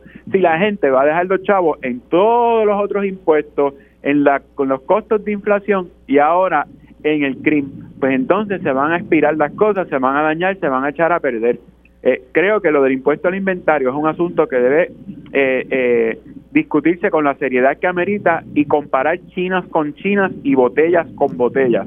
El impuesto al inventario no puede ser sustituido por un impuesto sobre la propiedad porque son dos artículos completamente distintos y que generan ingresos de fuentes distintas y que la existencia o la ausencia de cada uno representa eh, consecuencias distintas. Me parece una cosa eh, traída por los pelos, improvisada, eh, lejos de lo que esperaron en algún momento los PNP y los populares con la Junta de Control Fiscal que alegadamente venían a arreglar esto. Esa gente vino a empobrecernos y medidas como estas, tan mal pensadas, oye, yo no estudié economía y sé, y sé que la respuesta es, es esa. O sea, como ellos que tienen todo ese conocimiento, que son siete, que les pagamos por, por, por, por el trabajo que hacen en exceso, son 60 millones en siete personas, hayan salido con esa porquería de propuesta que lo que hacen es empobrecer más al país. Paso con el representante eh, Héctor Ferrer. La realidad, ¿verdad? Eh, política social y económica es que la gente en Puerto Rico no aguanta un impuesto más. Eh, hablar de subir o quitar la exoneración a la primera propiedad de las contribuciones sobre los bienes inmuebles, yo creo que es totalmente erróneo y se aleja de la realidad puertorriqueña, por un lado. Eh, por otro, eh, hay una propuesta eh, de los alcaldes del país y que creo eh, que la empresa privada apoya en cuanto a congelar el eh, impuesto, el famoso impuesto al inventario. Eh, es hacer una congelación y que esa misma cantidad que se esté pagando durante ese año se pague por los próximos cinco años, porque definitivamente sustituirle, entiendo que son 490 millones de dólares de la noche a la mañana, eh, es imposible y no hay otra manera que no sea restituirlo con otro impuesto. Así que la propuesta de los alcaldes es que se congele esa base eh, y que se mantenga esa base y esa es la que me imagino yo estaremos evaluando eh, en la Asamblea Legislativa. Eh, sin embargo, al no haberse celebrado un caucus sobre esta medida eh, y sobre la contestación de la Junta de Control Fiscal en estos momentos, pues no te puedo decir qué es lo que va a pasar, pero me imagino que esa es la línea que se va a seguir, eh, eh, no llevar a cabo la propuesta de la Junta de Control Fiscal de aumentarle eh, lo- el impuesto a la tasa o quitar la exoneración de la propiedad inmueble a los puertorriqueños, yo creo que es totalmente errónea, y evaluar la propuesta de los alcaldes y de un sector de la empresa privada que apoya la congelación del impuesto al inventario. Tengo que hacer una pausa, pero al regreso voy con, con la postura del licenciado Ángel Cintrón sobre este tema. Regresamos en breve. Conéctate a radioisla.tv para ver las reacciones de las entrevistas en vivo. En vivo. Esto es Dígame la verdad. Y estoy de regreso con mi panel político integrado por el licenciado Ángel Cintrón, el licenciado Adrián González y el licenciado Héctor Ferrer Santiago, eh, quien es representante también. Estábamos hablando sobre la propuesta o la intención de la Junta de Control Fiscal de eliminar ¿verdad? esta exención contributiva que hay en la propiedad. O sea, si usted reside en una vivienda, ese es su hogar principal y no sobrepasa los 150 eh, mil dólares, pues usted está exenta cuando pasa de esa cantidad, según lo que se me estaba explicando ahorita en entrevista, se paga ¿verdad? Una, una cuantía cuando se sobrepasa eh, esa cantidad. Lo que busca eliminar la, la Junta es eh, esa exención y, ahorita escuchábamos en los titulares, Jesús Santa dijo aquí que esto no tiene paso en la legislatura y se atrevió a decir que tampoco en futuras legislaturas. Así que vamos a hablar qué, qué piensa el licenciado Ángel Sintrón eh, sobre este particular. Pues mira, Miri, eh, de nuevo, vamos a tratar de mirar esto con la mayor objetividad posible y teniendo yo un poquito la libertad de no ser un funcionario electo, pues eh, creo que puedo expresarme eh, con más este, amplitud, respetando, ¿verdad?, que los compañeros tienen también unas, unas obligaciones partidistas y eso yo lo tengo que entender. Yo viví esa etapa en mi vida también. Mira, Mili, eh, aquí hay dos issues de fondo. El primer issue de fondo que nos trae a este problema hoy es que llevamos décadas y décadas y décadas hablando de que había que eh, actualizar las, las eh, valores de tasación que usa el CRIM, que es de los años 50, si la memoria no me falla, eh, a, tiempo presente. Y como todo en la vida, todo el mundo pateó la data para el frente, para el frente, para el frente, y nadie tuvo la valía de hacer lo que había que hacer hace años atrás. Entonces, eh, el ciudadano hoy en día desconoce ese detalle, pero en efecto es así. Eh, si tu casa en la vida real, por dar un ejemplo hipotético, si tu casa en la vida real vale 100 mil dólares, que es una casa de clase media profesional en la zona metropolitana, vale más, pero voy a poner ese número para ser más módico. Si vale 100 mil pesos, como ejemplo hipotético, para efectos del CRIM, tu casa vale 40 mil dólares y sobre los 40 que te pone la contribución y sobre esa contribución es que te pone la extensión si es tu primera casa. Si es tu segunda casa, como quieras, sobre ese valor es que te ponen la contribución. No sobre 100 mil, sino sobre 40 mil, que es el valor a los años 50. Eso hace décadas que había que actualizarlo para que entonces la aportación contributiva de todos los que tenemos una propiedad fuera una real, ¿verdad? Y el recaudo fuera uno conforme a la economía de hoy, no a la economía de los años 50. Hoy, cuando tenemos crisis, quebramos, etcétera, etcétera, etcétera, y hay que entonces empezar a cuadrar finanzas, empiezan a salir esos chichones de décadas atrás. Y entonces a todos nos impacta, a todos nos molesta, pues claro que sí. Todos sentimos que es injusto, claro que sí. Pero la realidad es que esto se pudo haber evitado si esos valores estuvieran actualizados. Porque si lo estuvieran, el recaudo hace tiempo que fuera diferente y no tendrían que estar hablando de un golpe al bolsillo del pueblo. Creo que la Junta en ese sentido, pues ciertamente, y lo sabemos, este, en, en, en, muchas ocasiones hace lo correcto y en otras ocasiones no necesariamente hace lo correcto. Pero precisamente lo hace porque no son funcionarios electos, responden a los números, no responden al sabor de la calle o lo que la gente piense o lo que digan las encuestas o si soy elegible o no soy elegible. Esto no es cómodo decirlo en voz alta, pero con mucho respeto es la verdad. Yo creo que lo que el gobierno tiene que hacer, incluyendo la Asamblea Legislativa, no es decir que esto no va a pasar, es decir, cuál es la opción a que esto no pase. Porque me parece que nuestros políticos en todos los renglones eh, les encanta rápido decir, eso no se puede. Claro, lo que pasa es que darle otro golpecito a la clase media, y hablé ahorita como economista, ¿sabe? hay que buscar opciones, pero no puede ser del saque, vamos a darle un golpecito a los que poco a poco están tratando de comprarse su casita. pero no es, claro, Mili, pero nuestros políticos en todos los partidos, la tendencia es a decir, no, no, yo no voy a permitir que eso suceda para ser yo el campeón de la gente en la calle y que me quieran mucho. Pero no dan un paso al frente a decir, pero esta es la opción para hacerlo mejor. Y lo que yo quisiera escuchar en estos días no es el que no se puede hacer eso o no vamos a permitir que suceda. Lo que deberíamos escuchar es, esta es la otra forma de cuadrar caja, porque ¿cuántos años llevamos hablando de que hay que eliminar el impuesto al inventario? Llevamos más de 6 o 7 años hablando de eso. Y al día de hoy todavía no se ponen de acuerdo en cómo lo van a sustituir ese ingreso por otra opción que sea cómoda para la ciudadanía. O sea, seguimos dando vueltas. ¿Y qué es lo que está diciendo la Junta? Lleva años hablando de que va a resolver el problema de, del impuesto alimentario y no lo acaban de resolver. Y ellos, pues claro, de nuevo, no son políticos, no les importa. Tiraron en la mesa, pues mira, esto es lo que vamos a hacer. Y ahora estamos de corre-corre diciendo que no, que no queremos eso. Pero vuelvo y repito y termino.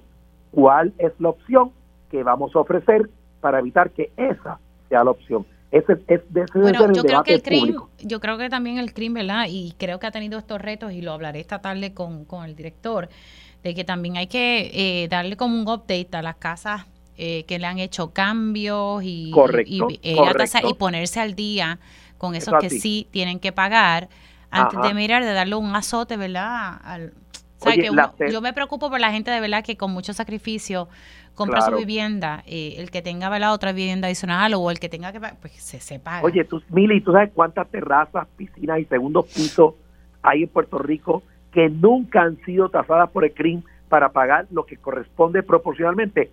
Decenas de miles. Y nadie hace nada. Ahí está uno de los puntos para discutir. Bueno, me quedan cuatro minutitos, rapidito, rapidito. Eh, la semana pasada estuve entrevistando al CEO de Luma Energy y me, me decía y me llamaba bastante la atención. Hoy lo recalcó en, en Pegados en la Mañana. Hoy dijo, ¿verdad? Algo un poquito distinto. El señor Saca me había dicho que buscaban reducir las interrupciones en, en un 50% dentro de dos años, 75 en cinco años. En mi opinión, eso es mucho tiempo. Pero bueno, quiero escuchar la opinión de ustedes. Entonces me hablaba de despejar las líneas que están trabajando eso y que eso va a comenzar en enero. Lo que no se explicó en profundidad, que hoy sí Julio tuvo la oportunidad, es que el despeje de ellos incluye talar árboles, por las cuales ya el Departamento de Recursos Naturales y Ambientales les dio permiso, que también surgió aquí en Pegados en la mañana. Rapidito, no se me tarde mucho, una opinión sobre esto. Comienzo con el representante Héctor Ferrer, que sé que se tiene que ir ya mismito. Voy con Adrián González y cierro con Ángel. Mira, la, la verdad de Luma ha sido un fracaso y todo lo que digan no le debemos creer. Eh, decir que van a bajar las interrupciones, pues todo el mundo sabe desde que llegó Luma las interrupciones son mayores. Eh, a mí no pasa una semana en que no se me vaya la luz, no una vez, más de dos veces a la semana. Así que a mí, al igual que el resto del país, Luma no tiene ningún tipo de credibilidad y creo que ha sido uno de los peores negocios que ha hecho el gobierno de Puerto Rico con la empresa privada para administrar eh, un servicio. Voy con Sí que ha Adrián. sido nefasto. Voy con Adrián. Mira, ese plan tan lento me parece una admisión de la ineptitud e ineficacia de los servicios que puede prestarle Luma al país. Si tenemos que esperar cinco años para no tener apagones, ¿tú sabes cuántas lavadoras, cuántos aires acondicionados, cuántos televisores, cuántas neveras se van a dañar de aquí a cinco años porque van a seguir habiendo apagones? ¿Tú sabes cuántos huracanes pueden venir en cinco años?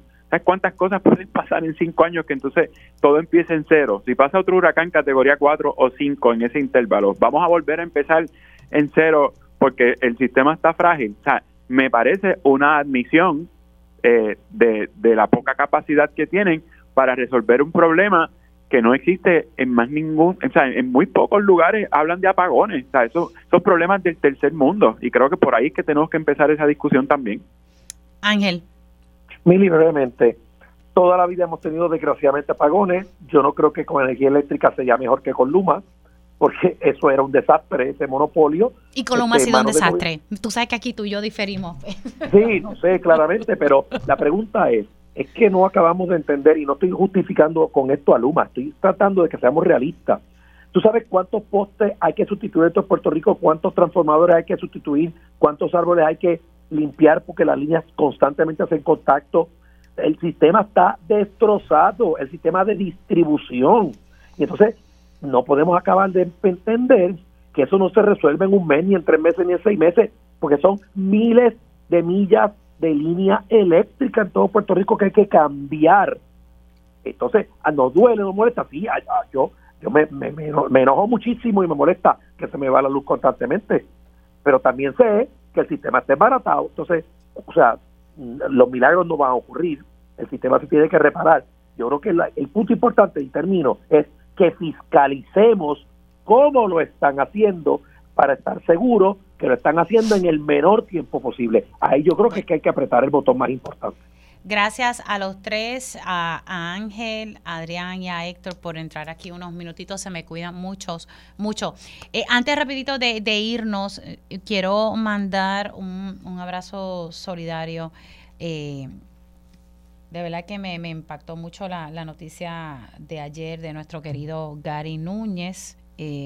ustedes saben que Gary Núñez forma parte de la familia de, de Radio Isla 1320 tenía su programa aquí, además que, es muy, muy querido por el país. Y nada, un abrazo solidario ante este eh, proceso y donde él está eh, luchando ahí, dando la batalla por su salud. Así que un abrazo para él, para toda su familia. Aquí en Radio Isla 1320 lo queremos mucho y lo respetamos mucho por todo lo que ha hecho, por la música y por el país. Así que Gary, y a tu familia te mandamos un, un beso bien grande y un abrazo bien grande durante este proceso. Hacemos una pausa y regresamos en breve.